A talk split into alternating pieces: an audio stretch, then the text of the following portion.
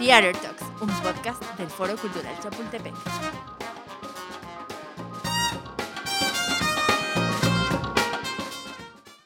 Buenos días, buenas tardes o buenas noches. Yo soy Angie Bisuet y este es Theater Talks, el podcast del Foro Cultural Chapultepec. Hoy tenemos un invitado que no necesitaría presentación, hijo de actores queridos y reconocidos. Él, amado y respetado por generaciones enteras.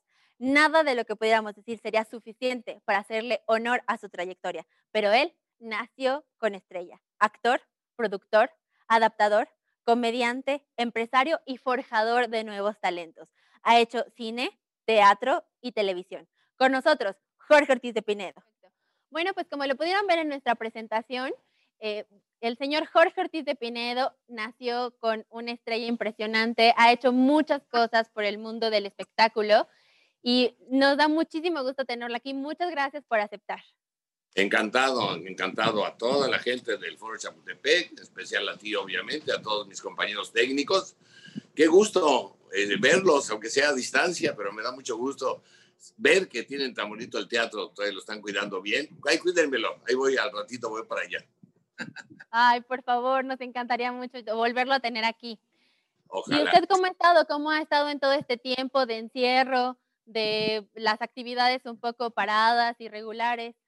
Eh, bien, bueno, yo he estado trabajando, he estado haciendo televisión, una familia de 10, ya llevamos cinco temporadas, ya nos contrataron para hacer la temporada del año que viene, vamos a seguir haciendo programas y vamos a revivir también una vieja historia que fue muy exitosa en mi vida, que fue Doctor Cándido Pérez, la vamos a volver a hacer otra vez, pero con otro formato, tomando nada más la pura idea eh, está de moda en el mundo hacer grandes éxitos y volverlos a hacer con una nueva fórmula, con nuevos actores, con una historia basada en la historia original y eso lo vamos a hacer. Y estamos escribiendo, escribiendo los próximos programas, obviamente, los que tenemos que hacer y en el teatro esperando, como todos, a que vuelva una normalidad que nos permita sobrevivir y vivir del teatro.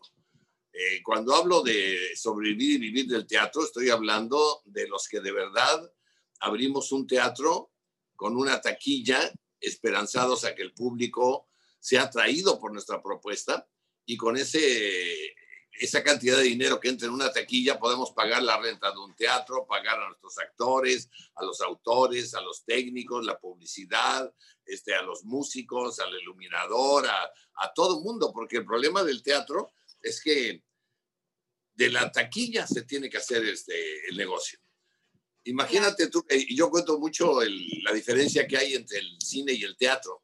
En el cine, alguien que hace, alguien que logra que el gobierno le dé dinero para hacer una película, que es el sistema nacional, te dan dinero, te dan 15 o 20 millones de pesos. Tú dices que vas a poner otros 5, pero los pones en especie, no pones nada, nada más firman contratos.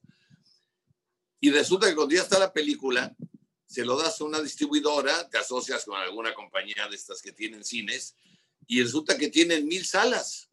Y en mil salas puedes presentar hasta cinco funciones al día. Puedes hacer cinco mil funciones de tu película en un día. Imagínate qué maravilla, Angie. O sea, eh, entonces, claro, hay gente que llega al cine y dice, oye, había 20 gentes, pero multiplícalo por cinco mil, calcula la cantidad de dinero que sea. En cambio, en el teatro, pues todos ustedes saben, sabemos todos, que hacemos los negocios pensando en que con un 40, 50% se salga con todos los gastos y esperanzados a que entre un 60, 70% del cupo para poder ganar un poquito y recuperar la inversión, porque eso es algo que la gente luego no piensa. Para poder hacer una obra de teatro y sobre todo como las que he hecho ahí en el Foro Cultural Chapultepec, hablar de la Dalia Negra o hablar de 12 hombres en pugna, hablar del fantasma en el espejo. O sea, esas producciones son super producciones. Hace falta mucho dinero de entrada y hace falta mucho apoyo del público. Afortunadamente, nosotros como Ortiz de Primero Producciones hemos contado con el apoyo del eh, Deportivo Chapultepec, de todos ustedes y del público y hemos salido avante. Pero no todos los que se presentan en teatro salen adelante. Entonces tenemos la esperanza de que vuelva otra vez a, animarse el teatro. Pero para animarse el teatro, ¿qué necesitamos? Obviamente necesitamos que pase esta pandemia. Necesitamos que no nada más haya una vacuna, yo pienso que haya una cura, porque no toda la gente está, fíjate, calculando que se van a tardar un año o dos en vacunar a todas las personas en este país. O sea que no podemos esperarnos tanto tiempo para reabrir nuestras fuentes de trabajo, nuestra industria. Entonces, ojalá y haya una cura. La cura puede ser fantástico, la cura puede ser algo que nos ayude muchísimo a solucionar nuestro problema, que, es el invitar a la gente que vaya tranquilamente y contenta a un teatro. Claro. Oiga, este, y bueno, estuvimos viendo varias entrevistas que le hicieron, estuvimos leyendo mucho sobre usted y nos dimos cuenta que a los ocho años usted empezó a hacer películas, pero que a esa edad usted lo veía como un juego, en realidad nunca, o sea, no pensó en ese momento que era como un Sigo viéndolo como un juego, Angie, para mí el teatro es un juego, es un gran juego. Fíjate, para, yo me inspiro mucho de cuando niño agarré un día un libro eh, de teatro inglés y decía The Play y The Players. Entonces decía, ¿cómo, cómo, cómo? Entonces la obra era The Play, era el juego. Y los actores, los, eh, los personajes eran los jugadores, Players. Entonces que claro, esto es un gran juego. El juego en el cual nos organizamos todos. Un empresario que logra con no sé, leer una obra, conseguir un autor que le escriba una obra y dice, vamos a montar esta obra. Y de ahí empieza el juego. Vamos a conseguir quien nos ayude a financiarla. Luego hay que conseguir quien la dirija. Luego hay que conseguir quien la ilumine, quien la escenografíe, quien la actúe, quien la este, mueva el mecanismo, o sea, técnicos, quien haga el diseño del, anuncio, en dónde se va a anunciar. Eh, todo esto es un gran juego. Y empiezan los ensayos y empezamos a, organizarnos dentro del juego que escribió un autor. Un autor escribió un juego. Nosotros, los actores, empezamos a jugar con el texto de ese autor en colaboración con un director, con un creador, que empieza además a jugar con otros creadores que van dándole forma a la escenografía, la iluminación, el sonido, todo lo que lleva envuelto. Y en ese juego empezamos a apostar a que somos otras personas. O sea, eh, rara vez, y sí se logra hacer, ¿verdad? Que un actor se interpreta a sí mismo, pero generalmente somos personajes.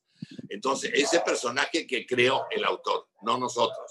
Y hay que tratar de representar ese personaje invitando al público a que cuando llega a un teatro y se sienta en una butaca, crea dentro del juego que nosotros somos esos personajes, que la acción no está ocurriendo en este teatro, que está ocurriendo en lo que estamos proponiéndole en el escenario donde está una situación, una, una locación. Puede ser un castillo en Irlanda, puede ser un mercado en la Ciudad de México, puede ser la habitación de una pareja, eh, puede ser un fantasma en un espejo, eh, una película que estamos representando. Y eso es lo, lo divertido, que es un gran juego. Si el público llega al teatro y tiene ganas de jugar con nosotros y se cree el juego y le entra al juego, la pasa bomba es un juego impresionante el teatro. Es un juego que no lo tiene el cine, que no lo tiene el, radio, que no lo tiene el, doblaje, ni las pistas de patinar, ni el fútbol, ni nada. Ahí estás, y estás en el teatro, imaginándote que estás en un lugar, imaginándote que esos actores eh, que alguna vez son tus favoritos, además que admiras cómo se transforman, cómo interpretan personajes distintos, cómo te cuentan una historia y cómo te envuelven en la historia, te conmueven de tal manera que te puedes reír, que puedes llorar, que puedes acongojarte, que puedes impresionarte y que puedes a veces, en ocasiones, aprender algo, divirtiéndote. Porque yo creo que la mejor manera de aprender es divirtiéndote. Por eso la lectura es fascinante, porque tú vas leyendo y te vas imaginando lo que el autor plasmó en su libro. Y tú lo vas leyendo y te lo vas imaginando. Y entonces el teatro es igual, nada más que en el teatro es una apuesta del eh, espectador para decir, a ver, yo soy el espectador, estoy expectante a ver qué me van a presentar. Y a ver si me convencen. Y si me convencen, les voy a aplaudir. Y a veces hasta bravos les voy a gritar porque logramos esa magia del teatro. La magia del teatro la hacen todos los que participamos en una obra de teatro. Desde el que te estaciona el coche, te recibe en la taquilla, el que te corta el boleto en la entrada, la muchacha o el joven que te lleva hasta tu asiento, el, ambiente, el aire acondicionado, la música, el que abre un telón, el, el, utilero que ha preparado todo, el escenógrafo que con sus tramoyistas y con sus carpinteros te creó toda una escenografía, el vestuario, los vestuaristas que te, que te ponen en una época y en un estilo, y todo eso es el teatro. Entonces, ¿yo por qué hago teatro, Angie, querida de mi vida? Porque yo me sigo divirtiendo, yo sigo jugando a que esta vida es teatro.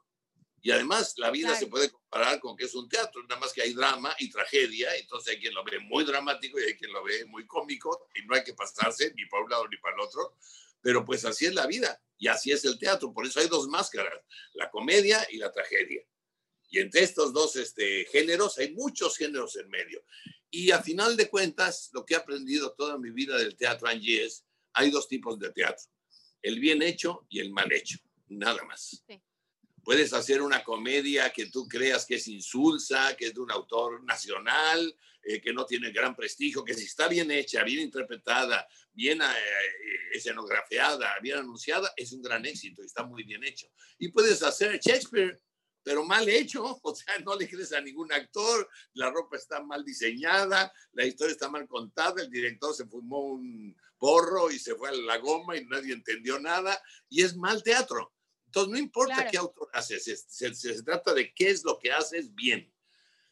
Y para que el teatro profesional, en este sentido, eh, porque somos independientes, somos empresarios independientes, no tenemos atrás una institución que nos apoya y que, y que nos da dinero, ni un gobierno que nos esté dando dinero, sino somos empresarios independientes, pero profesionales, funcione, necesitamos público.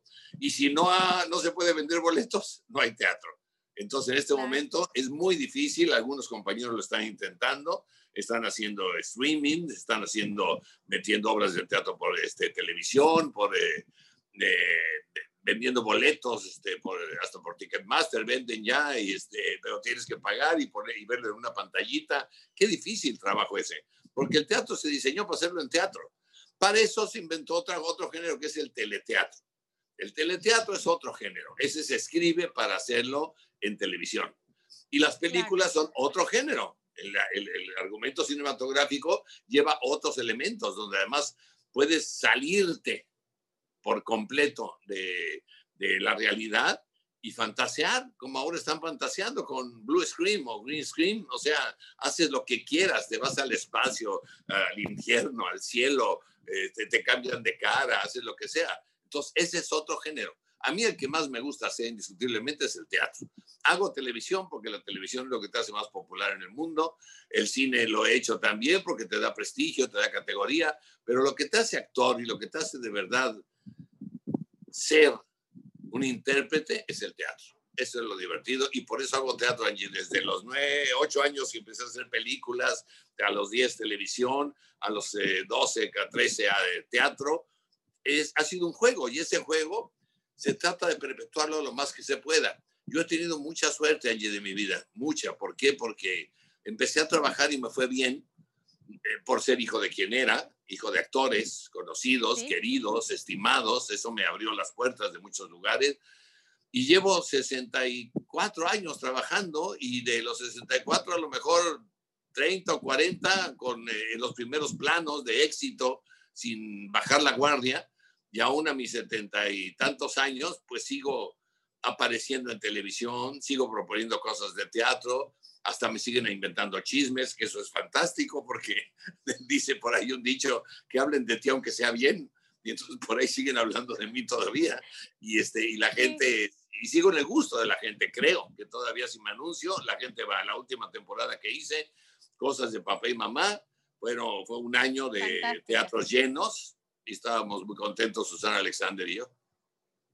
Oye, y uno, ah, digo, hablando de que usted ha hecho de todo, teatro, televisión, etcétera, yo creo que uno de sus personajes más importantes fue Cándido Pérez, que no solamente lo actuó, sino que lo dirigió, lo adaptó, etcétera. Pero, es, o sea, ¿qué fue Cándido Pérez para usted en su época? Pues eh, fue un reto, primero. Lo primero que fue fue un reto, porque a mí me habló Valentín Pimstein, un productor chileno, que tiene gran importancia en, el sistema mexicano. Y me dijo, fíjate Jorge, yo había hecho con él ocho telenovelas, él me conocía de, de muy chavillo y sabía del éxito que tenía yo en teatro de comedia. Estaba yo llenando teatro, estaba yo haciendo, si mal no recuerdo, una comedia muy divertida que se llamaba eh, Boing Boing, la historia de un piloto y de unas zapatas. Y eh, me dijo, compré esta historia de Abel Santa Cruz, un autor que tú conoces porque tú has hecho de él eh, Gotita de Gente, has hecho eh, Carrusel, has estado en en dos o tres telenovelas más, como El amor tiene cara de mujer. Es un autor importante argentino. Y él escribió esta obra que se llama Doctor Cándido Pérez, especialista en señoras. Llevo cuatro o cinco veces que lo he intentado hacer pilotos y no me sale. ¿Me ayudarías a hacer un piloto de estos? dije, sí, don Valentín, con mucho gusto. Y entonces me contrataron para hacer un piloto con un director X, con un elenco X, etcétera, y lo hice haciendo yo al doctor. Terminó la grabación, me habló este, Valentín, me dijo, ¿qué te pareció? Y le dije, híjole, qué porquería. me dijo, ¿por qué? Pues porque este, están dirigiendo esto como si fuera una telenovela, como si fuera un melodrama, y yo no creo que esto sea un melodrama, yo creo que esto es una comedia. ¿Por qué? Pues porque yo no creo que un doctor que se precie y que se respete dice las babosadas que dice Cándido Pérez. O sea, es un doctor muy divertido, muy chistoso, es un personaje cómico. Ah, bueno, a ver, entonces déjame revisarlo. Lo revisó y dijo, tienes razón. Vamos a hacerlo con, eh, en comedia. Y entonces contrataron a un director de comedia, a un productor que ya hacía comedia, y me volvieron a contratar a mí, cambiaron el reparto y pusieron otro reparto y lo volví a hacer. Terminó la grabación y me habló Pimstein otra vez. ¿Qué te pareció? Y dije, no, no, no le atinan. ¿Por qué? Porque los actores que están trayendo no, es, no son actores que hagan comedia. Entonces, la historia está muy bien planteada. Eh, Abel Santa Cruz es un autor muy interesante, muy ingenioso, pero necesita que, que los actores le den vida a sus personajes. A ver, déjame revisarlo, lo voy a revisar. Dice, tiene razón, no está cuajado. Y luego lo habían hecho las cinco veces antes que yo lo había hecho, lo habían hecho por los galanes galanes, galanes, de esto así de wow. Usted también es un galán, don George. Eh, pero yo, yo, yo, me dedicaba a ser el galán cómico, ¿me entiendes? O sea, a destrozar este, la vanidad en el escenario, o sea, no me interesaba hacer el ridículo en escena. Y así el personaje ese del joven que le gusta una muchacha y que no se atreve a decírselo y que lucha con sus sentimientos y las circunstancias lo ponen de repente enfrente de ella, no sabe qué decirle, pero también las, circunstancias lo ponen en una posición favorable para ayudarle en algo a esa persona y entonces la persona se da cuenta de que está enfrente de un ser humano que tiene valor a pesar de su torpeza, de sus nervios, de su angustia y entonces termina el muchacho eh, Chicho de la película Gacha con la chava Chicha.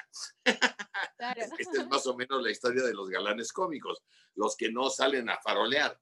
Y entonces me, me llama eh, el señor Pimstein otra vez, pero con eh, ya en la oficina de Víctor Hugo Farril, que en ese entonces era el director de programación del canal y dice, oye, pues, ¿qué vamos a hacer con esta historia? Ya está comprada, es un, fue un éxito en Argentina hace 20 años, este, todo el mundo la quiere en América Latina, este, te anunciamos a ti que la ibas a hacer y quieren verla, pero ¿qué vamos a hacer? Y dije, bueno, pues traten de conseguir actores de teatro de comedia. Y dijeron, ah, bueno, pues a ver, dinos a quién. Entonces sugerí un grupo de actores. Luego, ¿quién puede dirigir? Dije, híjole, a mí mi problema está en que los directores que ustedes tienen aquí en Televisa no son directores del tipo de comedia que yo hago. Son muy buenos directores de comedia, pero en otro, eh, con otro ritmo. Bueno, pues dirígela tú. Ok, yo la dirijo. ¿Y quién la puede producir? Dije, ahí viene otro problema. Todos los productores con los que yo trabajo siempre tenemos ciertos problemas porque yo tengo una forma de pensar, obvio, y ellos tienen otra. Y entonces conciliar esa, eso es muy difícil. Si no hay un entendimiento, si no hay una eh, camaradería y un plan a seguir y un destino para, para llegar, a veces se, se, complica mucho y bueno, prodúcela tú. Ok, entonces yo produzco, yo dirijo, yo actúo y los libretos yo los arreglo. Entonces conseguí a mi equipo de actores que eran de teatro, todos, Nuria Bajes, Alejandra Meyer, eh, Lupita Vázquez, María Luisa Alcalá, Juan Verduzco, Gonzalo Correa, eh, todos eran de teatro. Entonces para mí fue muy fácil y además, como era el productor, dije, voy a hacerlo teatro televisado, como ya había yo hecho dos mujeres en mi casa. Y entonces puse un escenario, puse a mis actores, ensayamos el primer programa, lo hicimos y la gente se murió de risa. ¿Por qué? Porque había improvisación, había frescura, era en vivo, las risas eran de verdad, no eran grabadas. Y cuando lo vio el señor Azcárraga junto con Víctor Hugo Farril, me llamaron, me dijeron, entras la semana que viene. Y entonces empezó ahí el éxito de Cándido Pérez, que duró seis años, completito, estamos hablando de 300 programas de televisión. Fue un éxito no nada más en México, en toda América de habla hispana, en Estados Unidos también, en el mundo de habla hispana. Un éxito bárbaro, fantástico, muy divertido. Entonces, ¿qué significó? Me preguntaste pues desde luego un parteaguas en mi carrera, porque yo eh, me había ido ya muy bien en cine, me había ido muy bien en teatro, en teatro era una figura, y en televisión, a pesar de que había tenido ya éxitos importantes, eh, como dos mujeres en mi casa, como Kelio con este trío, o sea, este, trabajé en, eh, en este, La criada bien criada, en Los Beverly de Peralvillo, la gente me conocía, El Rabo Verde, etcétera, ahí fue donde de plano destapó la carrera y los teatros empezaron no, no a llenarse, a agotarse, porque todavía la gente quería ver a ese galán cómico que tú dices, usted también era galán, sí, más o menos yo también era medio galán, o sea, no era ni feo ni bonito, pero por lo menos era, era un señor que trabajaba y que luchaba por, en este caso, Cándido Pérez era un hombre que luchaba por hacer feliz a su familia, por conservar a su, eh, este, y ser feliz con su mujer, que, que amaba a Silvina, que, este, que, que, se peleaba mucho con su suegra, pero al final la quería, que, que, trataba de ayudar y educar a Claudia, una muchachita de pueblo que estaba tratando de, de sobrevivir en esta ciudad de México, como la adapté yo, eh, Paula Cecilia Guadalupe Anexas, una enfermera de un ginecólogo que estaba embarazada. Entonces, o sea, se, se volvió un personaje entrañable, querido por la gente, porque uno de los detalles importantes fue que Cándido Pérez, a pesar de ser muy coqueto, a pesar de ser muy picado, a pesar de ser ginecólogo, de trabajar por ella especialista en señoras, nunca engañó a Silvina. Entonces, esto es bien importante, Angie, porque yo creo que la mayor parte de las personas que ven televisión en las tardes, noches, cuando yo presento mis programas, son mujeres. Y la mujer le gusta que sea valorada en ese sentido. Y este es un programa donde familiar, He hecho otros programas de otros cortes totalmente diferentes. Por ejemplo, cuando hice Al ritmo de la noche, hacía yo programas de revista, en una revista musical, como de teatro de revista mexicana. Y de ahí salió La Escuelita. La Escuelita era una pachanga, era un sketch de teatro de revista con señores vestidos de niños y vedettes, bailarinas y cantantes vestidas de niñas, con este, los maestros patiños. Era un, era un género que fue muy divertido y también fue un éxito mundial, también impresionante, pero era otro género. Y ahora estoy haciendo esta familia de 10, retomando un poco ese género de familia que ha tenido un éxito bárbaro. Estamos en el primer lugar de la televisión este, cómica de México. Eh, los ratings son altísimos y, y, la familia la ve. O sea, el, el problema de hoy en día de hacer televisión, Angie, para familias, como yo lo hago, es cómo le haces para reunir a la familia generalmente hoy en día mucha gente tiene una o dos televisiones o tres en su casa. Entonces la gente se divide, cada quien ve lo que quiere ver, pero hacer que la gente se reúna a un, en un horario determinado, tal día, y se sienten a ver, a reírse del abuelo Arnoldo, tragatamales mentiroso y hablador, de este, la, la tía Licha que se la pasa quejándose de todo, que es una dramática, el tío Carlos, ¿verdad? Un LGTB este, venido a menos, muy divertido y muy gracioso, que abandonó a su esposa, que es el papá de la nena, que ahí tengo yo a la nena, que es una maestra de escuela, que se enamoró de un fósil universitario, que ella tiene a su hijito, y de este Plácido López, que trabaja, eh, es un oficinista y que no le alcanza el sueldo para nada y se quiere cambiar de casa y no puede, y que, le debe la renta a, la dueña de la casa, que es Silvia Pinal, afortunadamente, si no ya me hubieran corrido, y una esposa como Renata, que es muy gracioso ese personaje, porque Renata es una mujer buena, buena, buena, amable, amable, amable, pero olvidadiza y se le olvida que está hablando con su marido y le cuenta cosas de otros novios. ah, no eras tú, perdón, te confundí. Y tengo a mis hijos, a Plutarco, que es un muchacho nervioso, raro, intranquilo, que todo le sale mal, divertidísimo, y que se ha encontrado con la hija del jefe de Plácido, que es Gaby, que es igual que él, y han hecho una pareja fantástica y todo el tiempo quieren hacer el amor y hay que estarlos frenando por todos lados porque todos lados se quieren acostar. Y, este, y tienen también a su hijito. Y, este, y así vive esta familia, así vive esta familia, todos metidos en un departamento de 70 metros cuadrados, 10 personas, ahora ya somos 12, y eso le hace mucha gracia a la gente. Entonces, en mi programa existe es para niños, adolescentes, adultos, adultos mayores, este, bueno, obviamente Martina, me faltaba mi hija, que es una niña muy curiosa porque ella reniega de apellidarse López, quisiera apellidarse Slim o Salinas Pliego, a saber qué, porque ella no quiere ser López, pero pues es López. Y está, y está furiosa, pero ese personaje es fantástico, divertidísimo. Ahora ella está embarazada, la pobrecita, se enamoró de un camión, de un, este, un señor que tenía este, combis y la abandonó el día de la boda. O sea, esta es una historia de familia una historia de familia dramática hasta las cachas, pero que la gente se, se, divierte mucho por ese drama que está sobreviviendo la gente, esa, esa pequeña, ese pequeño grupo de 12 personas sufriendo como locos para sobrevivir, y ahí están, ahí están todos metidos en esa casita, y por más Dios que tienen, se quieren. Y ese es el, el secreto. El secreto, a final de cuentas, es el amor. Todas mis historias, a final de cuentas, son historias de amor. Y ahí es donde empieza el, este, la historia. no hay historia que no sea historia de amor. Todas las historias yo, buscas.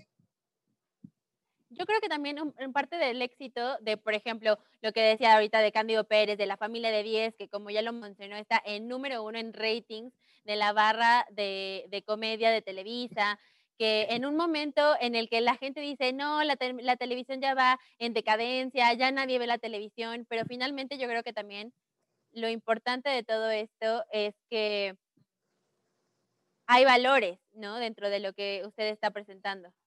Sí, efectivamente, yo creo que sí, es un... Eh, lo perdimos en la imagen. ¿Ah, sí? A ver, espérame un tantito.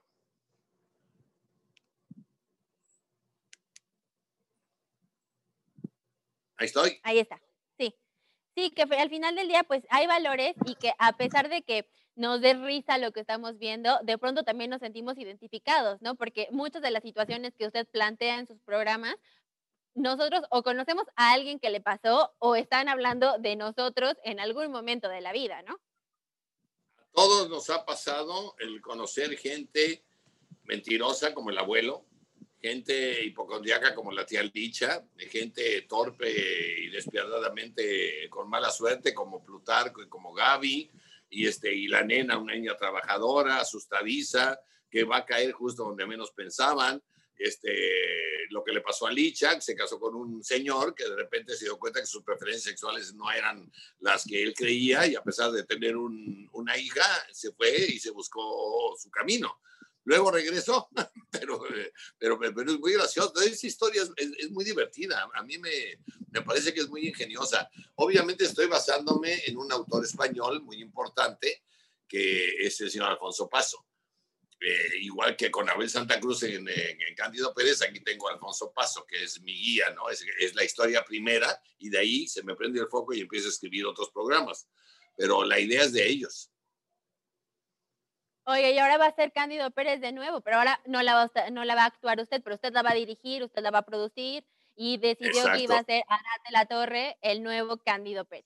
Sí, decidí que Arad puede ser el personaje porque es un eh, actor dúctil que hace novela, que hace comedia, este, que tiene un físico, también es un galán, es un galán, es un señor que le puedes creer que está casado por segundas nupcias y que tiene dos, un niño de 20 y una niña de 8 y que es eh, perlita y, e inocente y que ahí van, y que ahí van en la vida él con su Silvina nueva, ¿no? Entonces yo creo que le puede ir muy bien a Arad y los eventos están muy, muy simpáticos, escritos por mi hijo Oscar, mi hijo Pedro, tu servidor, y dirigida por mí y producida por tu servidor también. Oiga, pues va a ser otro éxito. Yo creo que a la gente también, como decía, ¿no? Ahorita está muy de moda eh, hacer los remakes de cosas que fueron muy exitosas y también es una forma de traer eso que fue muy exitoso en el pasado a la actualidad y que vuelve a ser un boom. La verdad, creo que va a ser un éxito. En el mundo se han replicado varias este, historias, se han vuelto a hacer remakes que le llaman, y se hacen basándose, no es igual. Por ejemplo, Hawaii 5.0, el programa que yo vi hace 50 años, no es el mismo que estamos viendo ahora, pero está basado en eso, ¿no? Está Manix, están este, varias eh, series, ¿no? Que se hicieron y que están nuevamente funcionando de una manera bárbara. Es, es, son un exitazo. Oye, y ahora que nos estaba contando mucho del teatro y regresando un poquito a este mundo del teatro, usted decidió poner su propio teatro. ¿Cómo ha sido toda esta aventura? ¿De dónde salió esta idea? ¿Por qué? ¿Por qué poner su propio teatro, su foro? Pues siempre lo he, siempre, siempre lo he hecho. Hace muchos años agarré un teatro que se llamaba Venustiano Carranza, ahí en el centro, está cerrado hace mucho tiempo, y también este, lo rentamos a Salvador Varela y tu servidor, lo reformamos, le pusimos butacas, le pusimos este, luces, este, sonido, etcétera, y logramos, logramos que el teatro funcionara, que se hiciera un teatro súper popular, súper importante, y tuvimos mucha suerte con ese teatro. Luego, eh, otro teatro que logré también rescatar fue el Teatro López Tarso, que era un teatro abandonado de la delegación Álvaro Obregón, que ahora es alcaldía, y después de eh, seis años de estarlo trabajando, de estar dando el teatro al pueblo entre semana y el fin de semana que no me, no lo prestaban, lo pagaba yo como alquiler, claro, pero yo le metí luces, butacas, paredes, techo, camerinos y todo, pues llegó una señora muy extraña llamada Laida Sansores, que es la peor evaluada de todas las alcaldesas de la Ciudad de México en estos, en estos años que van, estos dos años, y, este, y afortunadamente ya se va a luchar por el gobierno de, de Campeche que se vaya y me quitó el teatro y se quedó con la mitad de todas mis cosas. Y al final de cuentas sí alegaba que porque era porque quería rescatarlo para el pueblo. Y se lo dio a, este, a, Morris Gilbert, o sea, se lo dio a otro empresario. Entonces son los que no entienden. Y, y, y, también eh, eso lo hice hace muchos años, hace siete, ocho años. Y desde hace tres años este, empecé a hacer un teatro nuevecito, desde cero pero me dio cáncer, entonces tuve muchos problemas económicos, ya no pude terminarlo, y surgió la posibilidad de abrir otro teatro, el Foro eh, Odeón y el Teatro Royal Pedregal, lo construí desde el principio, desde la nada, también era una discoteca vieja que estaba ya abandonada, y lo hicimos y ha funcionado muy bien, me gusta mucho. Y bueno, y, y eres testigo tú y todos los muchachos, todo lo que he luchado para que el foro Chapultepec tenga marquesina, tenga difusión, tenga mejor iluminación, tenga, o sea, e, esté, esté mejor su foro, su telar, todo, porque lo que necesitamos los actores es dónde trabajar. Y yo creo que mi obligación como gente de, de teatro, como la gente del medio, es procurarnos el trabajo, ayudar a nuestras empresas, ayudar a, a, los que nos proveen el lugar de trabajo, que es los dueños de los teatros. Y entonces toda mi vida he sido así. Invierto dinero, lo que yo gano en un teatro, voy y invierto en otro. Este, he producido más de 60 obras de teatro, o sea, lo que gano en uno como actor voy y lo pierdo en otro como empresario, pero, pero no me importa porque esa es mi vida. Y logré hacer eh, en televisión, por ejemplo, algo fantástico que fue los comediantes. Presenté más de 350 cómicos en televisión, de los cuales ahorita la mayoría, el 80% son gentes que trabajaron en estos programas y que se hicieron populares, que son muy inteligentes, muy famosos, y algo que me, que me enorgullece. Y en todas mis obras, Angie, siempre presento gente nueva es como una obligación en las, obras de televisión, en las obras de teatro, en las películas que dirijo. Siempre estoy llevando gente que, que, estoy presentando gente nueva, porque alguien me dio a mí la oportunidad alguna vez en mi vida. Y como no sé ni quién fue, porque resulta que cuando uno es joven, eres muy desbocado y no te detienes a agradecerle a la gente lo que hace por ti. Y cuando te das cuenta y dices, caray, ya llegué yo a un lugar porque mucha gente me ayudó. Y cuando te das la vuelta para tratar de agradecerle a esas personas lo que hicieron por ti, directores, productores, actores, que, te aconsejaron, que te ayudaron, pues la mitad ya se habían ido, estaban ya muertos. Entonces dije, ¿qué, qué voy a hacer? ¿Cómo? Me senté yo tan mal que dije, yo voy a hacer lo posible porque la gente que viene detrás de mí también tenga la oportunidad que a mí me dieron. Yo soy un hombre bendito, bendecido verdaderamente por la vida, por haber caído en la familia en la que caí, en este país maravilloso que me ha cobijado, con este público mexicano que me ha seguido y me ha querido. Siempre hay detractores, nadie es monedita de oro, pero, pero me han querido. Y entonces dije, yo lo voy a hacer y entonces lo sigo haciendo.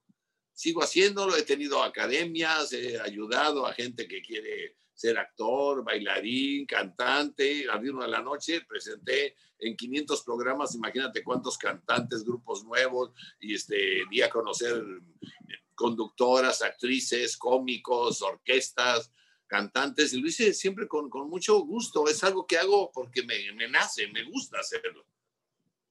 Claro, yo creo que eso es parte de, de su legado, de lo que usted está dejando no nada más como, como actor, sino también como director, como forjador de talentos, porque realmente a donde usted llega siempre nos deja un poco de, de, aprendizaje, siempre es como paciente para que uno entienda cómo le gustan las cosas, por qué así, eh, se involucra muchísimo, que también es algo que uno agradece y que, bueno, yo particularmente, que a mí me tocó la primera obra de teatro desde cero, tenerla con usted aquí en, el Foro Cultural Chapultepec. Yo le aprendí muchísimo y le agradezco que siempre eh, tenga esta forma de ser que la verdad pues es muy profesional y siempre es como con mucho cariño y muy enfocados en, a ver, esto es así porque así tiene que ser, pero también nos da esas razones y uno entiende al final por qué siempre tiene tanto éxito y siempre tiene eh, tanto cariño también del público, ¿no? Es, es difícil eh, olvidar eh, todo lo que, lo que usted nos deja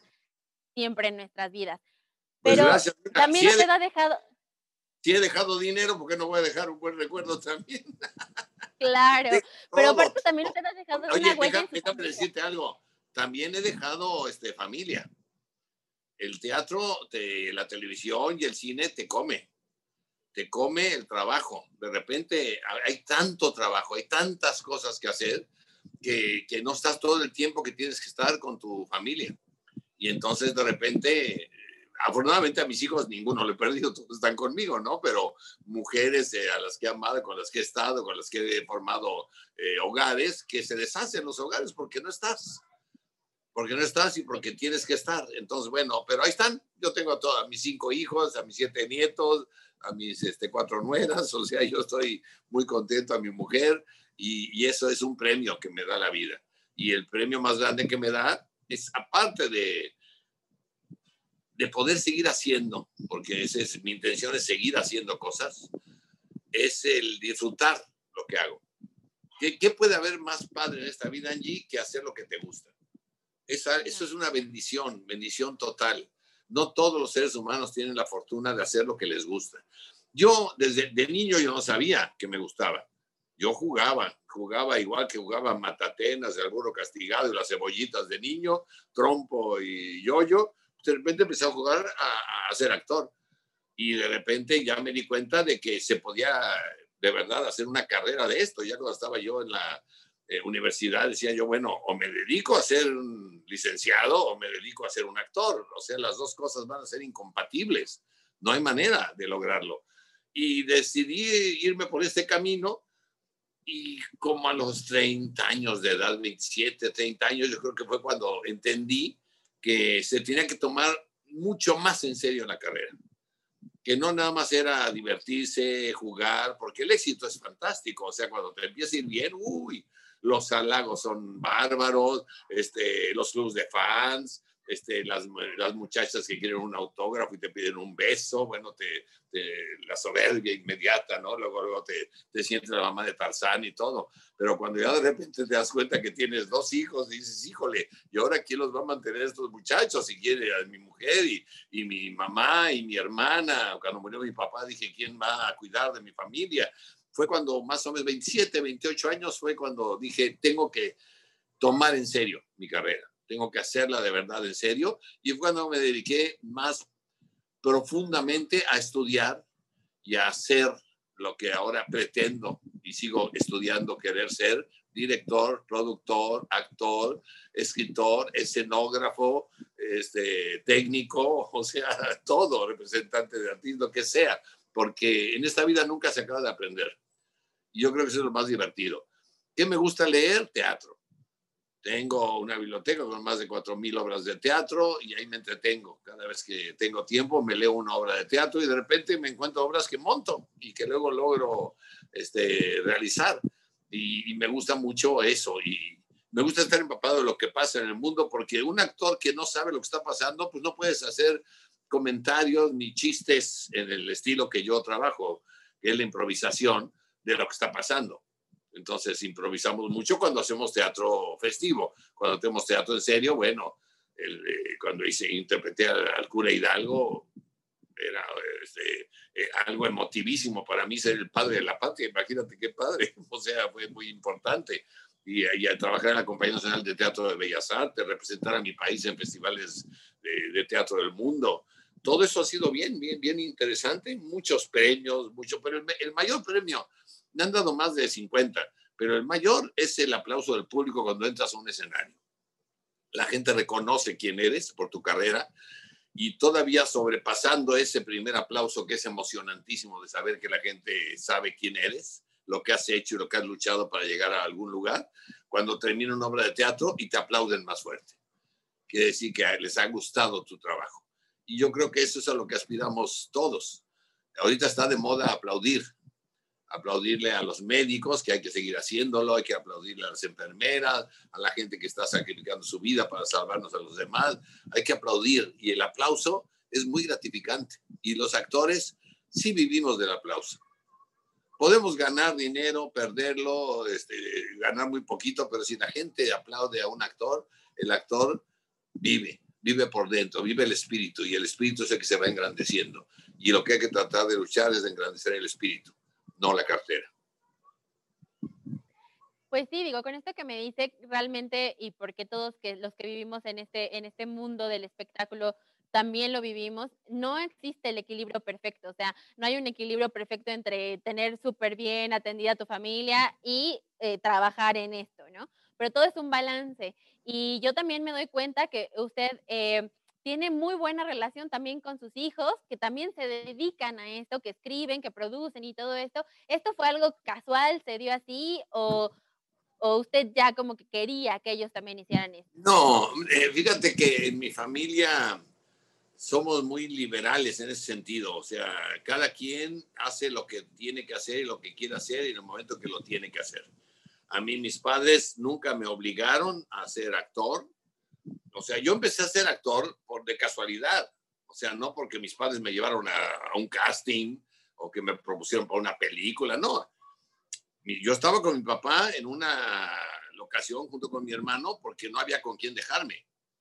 Mi mamá estaba trabajando en un teatro, mi papá estaba en una película, mis abuelos estaban de gira con otra compañía de teatro y entonces mi papá nos llevó a una locación de cine y en esa locación de cine dieron las 12 de la noche y no se acababa la, el llamado y hacía falta un niño y el niño que habían contratado para hacer un personajito, un beat de acción se llama, o sea, unas eh, cuatro frases, eh, ya se había ido, ya su mamá se lo había llevado. Y entonces el director dijo, oye, me hace falta un niño. Y alguien dijo, pues ahí están los hijos de Pinedo, ¿no? A ver, tráiganme al mayorcito. Yo era el mayorcito, pues el mayorcito dijo, a ver, el que está más despierto y me pusieron ahí a decir cuatro frases y las dije. Y de ahí este, hice dos, tres, porque dijeron, el hijo de Pinedo. Es actor, no es cierto, no eres nada. Eres un niño nada más. Y te dice, eh, llama el hijo de Pinedo, ya, él ya trabajó. Y entonces me empezaron a dar así papeles chiquititos en películas. Y luego un día, estando entre el sistema mexicano, también hacía falta un niño en un programa de un teleteatro, teleteatro familiar de la Azteca, y no llegó el niño al que le habían dado el llamado. Un, un, niño que iba a dar una noticia de periódico, ¿no? Extra, extra, no sé qué, el avión desapareció, cayó en el mar, una cosa así tenía que decir, no llegó. Entonces, este, yo estaba con mi papá en el cafecito de ahí, y dijeron, Galán, le decían Galán a mi papá, oiga, nos presta usted a su hijo para hacer un, este, una, una, actuación, un papelito que hace falta. Digo, sí, cómo no, sí. Y me, y pero nada más que lo que no me dijeron es que era en vivo. Entonces ahí empiezan los nervios de canijos de que, o sea, una cosa es decirlo así, eh, eh, y luego decir, no, espérate, nosotros te decimos porque vamos en vivo. ¿Cómo que en vivo? Ya a las 7 de la noche, y a las 7 de la noche, y esperarte ahí en el sistema mexicano todo el día. Mi papá, feliz y orgulloso, eso sí, pero, pero yo temblando de miedo. Y cuando me dijeron, va, si me avientan la cámara, tienes que hablar. Y lo dije. Y de ahí me invitaron a hacer otro y otro. Y luego un día en una obra de teatro que mi padre escribió y dirigió y actuó, que se llamaba Mi Familia, en el Teatro 5 de Diciembre, un teatro que ya desapareció, había un compañero mío, este, Lizondo, o sea, un, un, actor muy joven, que le dieron chance de dirigir un programa en el Canal 11 como director de cámaras. Canal 11, te estoy hablando del año 64, 60, no sé cuánto. Y entonces eh, yo estaba ahí y me dijo, oye, no me ayudas porque me, me, están dando la oportunidad de mi vida dirigir un programa en el Canal 11. Es, este, es el martes y se trabajaba de martes a domingo. Y, este, y tú nada más tienes que hacer mi papel ese día. Entonces le dijo a mi papá, le da, dijo mi papá, sí, que te ayude. Y era un, un este, un, un, mayordomo, un mozo. Y entonces actué en una obrita un día, temblándome las piernas, o sea, ante el público, en un teatrito, en un forito, y dije mis parlamentos, y de ahí, un día mi papá me dijo también, vente, vas a trabajar en esta obrita que hace falta un personaje, y me metió, pero nunca me obligó yo seguí estudiando, terminé la secundaria, la prepa, entré a la universidad y todo, y yo seguía estudiando y seguía trabajando, y me llamaban para novelas, pobres de teatro y todo, yo ni cuenta me daba de lo que hacía. Pero cuando ya llegan los 15, 16, 17, 18 años y ves que te pagan por hacerlo, wow, dices, oye, aquí hay lana. O sea, que mi papá no era un hombre con mucho dinero, no podía estarme dando domingos. Y dije, yo voy a donde sea, ahora, ¿cuánto me dan? 30 pesos van, 40, órale, lo que sea es bueno. Y así empecé a, Entonces yo trabajaba para ganar algo de dinero, sin ningún interés de ser actor, ni ser famoso, ni mucho menos. Y de repente las circunstancias empezaron a dar y me empezaron a dar personajes más importantes y empezó a destacar el actor en la carrera. Pero al principio déjame decirte también, Angie, que es bien duro ser hijo de un actor famoso como mi padre, porque la gente te exige mucho a ver, no que eres tan bueno, pues eres hijo de Ortiz de Pinedo, a ver, órale, híjole, no sabes qué duro es eso. Y, con los años, bueno, sí, sí, y, te etiqueta, entonces yo este, este, este, trabajaba en, este, en obras dramáticas y me querían a fuerza hacer cómico, porque mi papá era cómico. Entonces a fuerza querían que yo hiciera comedia. Y mira, terminé siendo actor de comedia pero hay, hago de todo. He hecho drama, tragedia, comedia, teatro clásico, todo.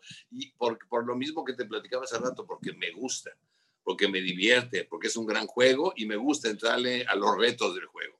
Pero hay que jugar siempre a la buena. Como todos los juegos, tiene reglas y las reglas hay que respetarse se tiene que respetar y en el teatro habla cada quien a la hora que le toca hablar, no te puedes encimar, tienes que ser respetuoso de tus demás compañeros, de los textos, de los actores y en los géneros permitidos puedes improvisar y pues, pero, pero por ejemplo, hice dos, tres comedias musicales porque me di cuenta que eso no era lo mío, o sea, tampoco quise abusar, porque me contrataron, me dije, no, no, no, es una vacilada, o sea, yo no canto, o sea, sí canto, pero no, no soy cantante este, y bailo, hijo, no, yo tengo dos pies izquierdos, soy un oso con pandero, yo bailando en un escenario, pero hice comedias musicales también, hice de todo. Y, y sus hijos llegaron aquí también por lo mismo, o sea, como usted que lo llevaba. A eso íbamos, o sea, mis hijos nunca les le, dije a ninguno que le entraran, que se metieran. Un día en Cándido Pérez, precisamente, eh, apareció un personaje, o sea, aparecía este Perlita, y Perlita era mi hija, era una niña que empezó teniendo ocho años y ya los dos, tres años ya, ya tenía 10, 11 años, y entonces me ocurrió ya que mi amigo Olga Briskin entrara al programa y para que fuera mi psicóloga, la psicóloga de Cándido Pérez, ¿no? Que era una guapísima mujer, ¿no? Impresionante, Olga y entonces, y era un gran reto para Cándido Pérez, o sea, no aventarse con Olga Brisky cuando la señora estaba tan potable, tan graciosa, tan bonita. Y, este, y entonces se me ocurrió, para poder tener un contraste en esa relación, de que tuviera un hijo. Entonces era, le dije a mi hijo Oscar, oye, ¿quieres hacer este personaje? Vas a ser en un programa el novio de Perlita. ¿Cómo que el novio de Perlita? Sí, sí, nada más el novio de Perlita. Y entonces yo me imagino ese papá celoso que vea al niño, que es novio de una niña de 11, 12 años, que es como un diablito. Y entonces ahí le, poníamos cuernitos ahí que le salían al niño, ¿no? Y resulta que gustó mucho el personaje y entonces se aventó como 20 programas que le escribimos a, este, a, Oscar Sebastián, a mi hijo Oscar, y trabajó ahí Oscar de casualidad. Luego años pasaron y luego volvió a hacer otras cosas ahí en dos o tres programas y en alguna obra de teatro. Y es muy gracioso. Mi hijo Oscar es graciosísimo. O sea, si se dedicara a ser eh, comediante, la haría, de verdad. Pero es muy buen escritor es pintor, es escenógrafo, es este, empresario, es creativo, es diseñador, es, todo, es un loco que hace de todo, es un fenómeno ese muchacho.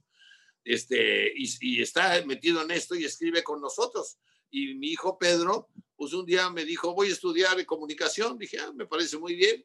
Y al rato me dijo, oye, estás haciendo mala publicidad.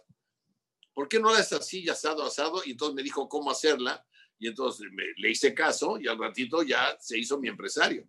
O sea, tiene el talento nato del productor. Y Jesús, eh, otro de mis hijos, vive en Monterrey. Y entonces le dije un día, oye, ¿por qué no me ayudas? Me haces la, la publicidad en Monterrey y ahora ya es promotor en toda la República Mexicana.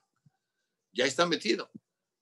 Eh, Mariana, no, Mariana está estudiando psicología, esa es la más normal de la familia, y, este, y Santiago, que tiene 18 y que ahorita apenas la acaban de admitir en la, en la Ibero, hacer su carrera y, a ver qué es lo que quiere estudiar. Pero lo que te quiero decir es que nunca era a fuerza.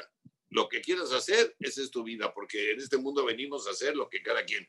Pero no hay nada mejor que seguir los pasos de la familia, porque ya hay un trecho andado y es, es, magnífico para, para, los muchachos y las muchachas cuando ya se, se andó un poco de, de, de, camino y, este, y se hizo camino al andar, ¿no? Entonces ahí queda más fácil el camino para los hijos. Wow, pues qué bueno, la verdad me da mucho gusto pues que también eh, se haya dado esta sinergia porque finalmente hacen un gran equipo, o sea, entre Pedro que produce, Oscar que escribe, Jesús que, los ayuda con la parte de las giras y todo eso, pues también por eso han logrado este, es lo que han logrado en este tiempo, ¿no? Con todo lo que han hecho em, para la tele, para el teatro, con el tema de, de, poner el, el Royal Pedregal, eh, con todas estas nuevas ideas, con las campañas que tienen, pues yo creo que también es, es, parte del éxito que finalmente todos trabajan para el mismo objetivo, ¿no? Y es que su familia y su empresa esté bien y salga adelante. Así es, Oscar, pues ahí en el teatro eh, Chapultepec, pues ahí se montó la Dalia Negra, que es de él, el Fantasma en el Espejo, que es de él, o sea, es un escritor bárbaro, de verdad, o sea, es un genio. Y yo estoy muy feliz con mi familia. Y mi mujer además es, es gente de teatro. O sea, Gabriela este, tiene una escuela de arte dramático, de baile, es productora, me ayuda en todos mis proyectos. Estoy muy feliz. Yo soy, un, tengo una, soy una gente que tiene mucha suerte y para, para mayor suerte me ha dado cáncer dos veces, tengo EPOC y aquí me tienes todavía aquí vivito, coleando y disfrutando y postulando de que nos vaya bien en el futuro y que Dios me dé licencia de ver crecer a mis hijos y a mis nietos. Ay, sí, que nos dure mucho, mucho tiempo más. Ojalá. Oiga, y después de todo esto que ha pasado, desde nacer, eh, de gira, eh, todo el cine, todo el teatro, los emprendimientos que ha tenido, ser eh, incursor de el stand-up, de todas las personas que ha forjado, que, les, que ha impulsado, que les ha dado chance y todo, hoy en día, ¿en qué momento está? O sea, ¿quién diría que es hoy Jorge Ortiz de Pineda? Un viejo feliz, divertido, eh, contento, esperanzado en la humanidad, en mi país, en mis hijos, en el ambiente nuestro, en que el teatro crezca, la televisión también, en que en que estemos bien y en que, te digo, soy un hombre lleno de esperanza porque hace 11 años me dio cáncer y lo superé. Entonces, para mí, de 10 años con 11 meses para acá, es extra. Entonces, cuando estás este, en tiempos extras, y estás jugando y no te has sacado el entrenador, pues tienes que disfrutar el juego. Entonces yo sigo jugando. Me gusta el fútbol, me gusta ver películas, me gusta escribir, me gusta leer. Este, vivo aquí en Acapulco muy, muy contento, muy nada más voy a México a trabajar y me regreso. Y, este, y aquí ya tengo ya casi un año. Ese, ese soy, no soy nada, soy una gente nada más que le gusta divertirse, que le gusta trabajar, que le gusta entretener a sus congéneres, que me gusta hacer feliz a, los demás hasta donde puedo, eh, hasta donde Dios me, dé licencia. Aquí seguiré, así que seguiré con esa misma filosofía y, y tratando de ser alegre. Y ahorita lo que más extraño, a final de cuentas, es la tranquilidad, porque nuestro país no está nada tranquilo. Y según yo, lo más parecido a la felicidad es la tranquilidad. Y desgraciadamente ahorita no estamos tranquilos, estamos en una gran zozobra emocional, eh, tenemos un problema económico espantoso, tenemos un problema de salud tremendo, un problema de seguridad gravísimo, la gente está con miedo y bueno, y ahora estamos padeciendo algo peor, ¿no? Que es esa necedad de la gente de no creer que esto que estamos viviendo es una realidad. Y que cuando la gente piense que hay 115 mil muertos por una sola enfermedad, no es normal. Y que, y que es contagiosa y que sí lo es. Y que tenemos que cuidarnos todos y tratar de cuidar y sobre todo los viejos, te está hablando un viejo, o sea, o sea cuídennos, o sea, cuiden el, el, camino, cuiden el trabajo, lávense las manos, usen cubreboca, es por, lo, es por todos, no es por uno nada más. Y la gente que tiene que salir a trabajar, tiene que salir a trabajar, eso es innegable, pero los demás no salgan. Reciban al papá, a la mamá, al hermano que salió a trabajar este, recíbanlo con mucho cariño, con mucho respeto, ayúdenlo a que se lave sus manos, a que se bañe, a que esté contento, a que se vaya alegre porque pudo cumplir con su deber y nosotros cumplamos con nuestro deber, los que no tenemos que salir, no salgamos.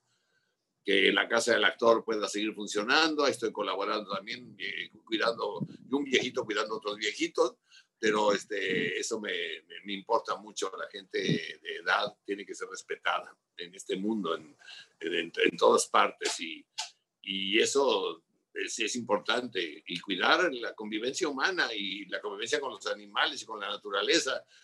Eh, eh, ¿Yo qué soy? Angie no soy nada, yo soy simplemente alguien que vive muy contento de estar vivo.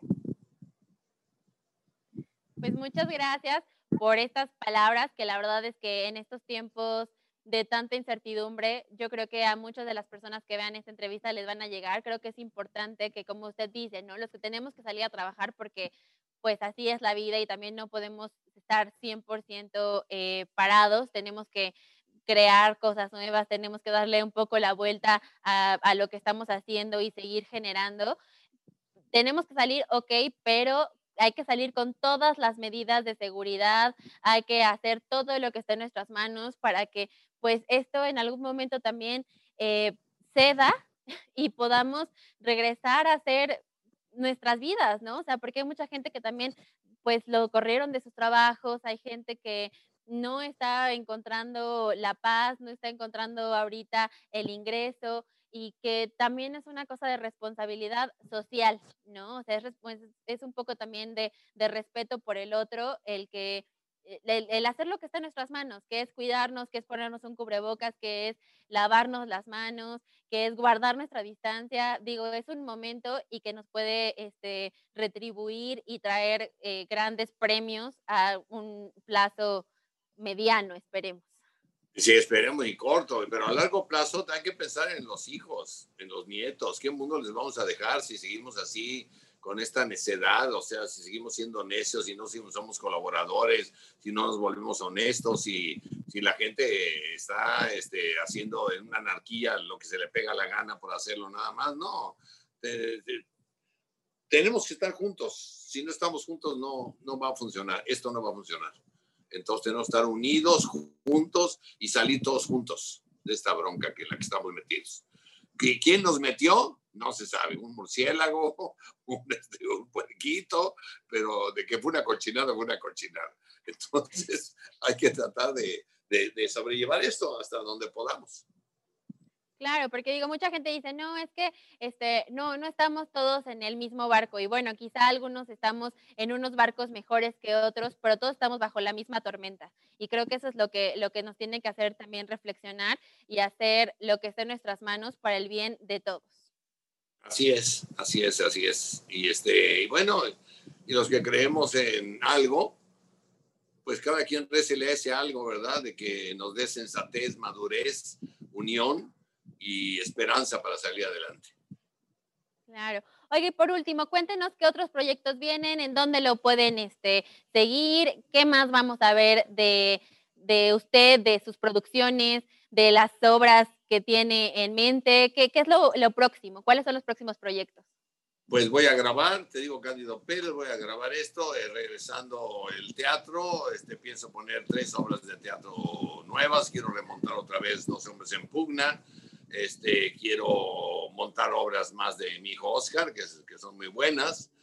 Y, a lo mejor hago otra vez otro ratito cosas de papá y mamá que me encanta divertir.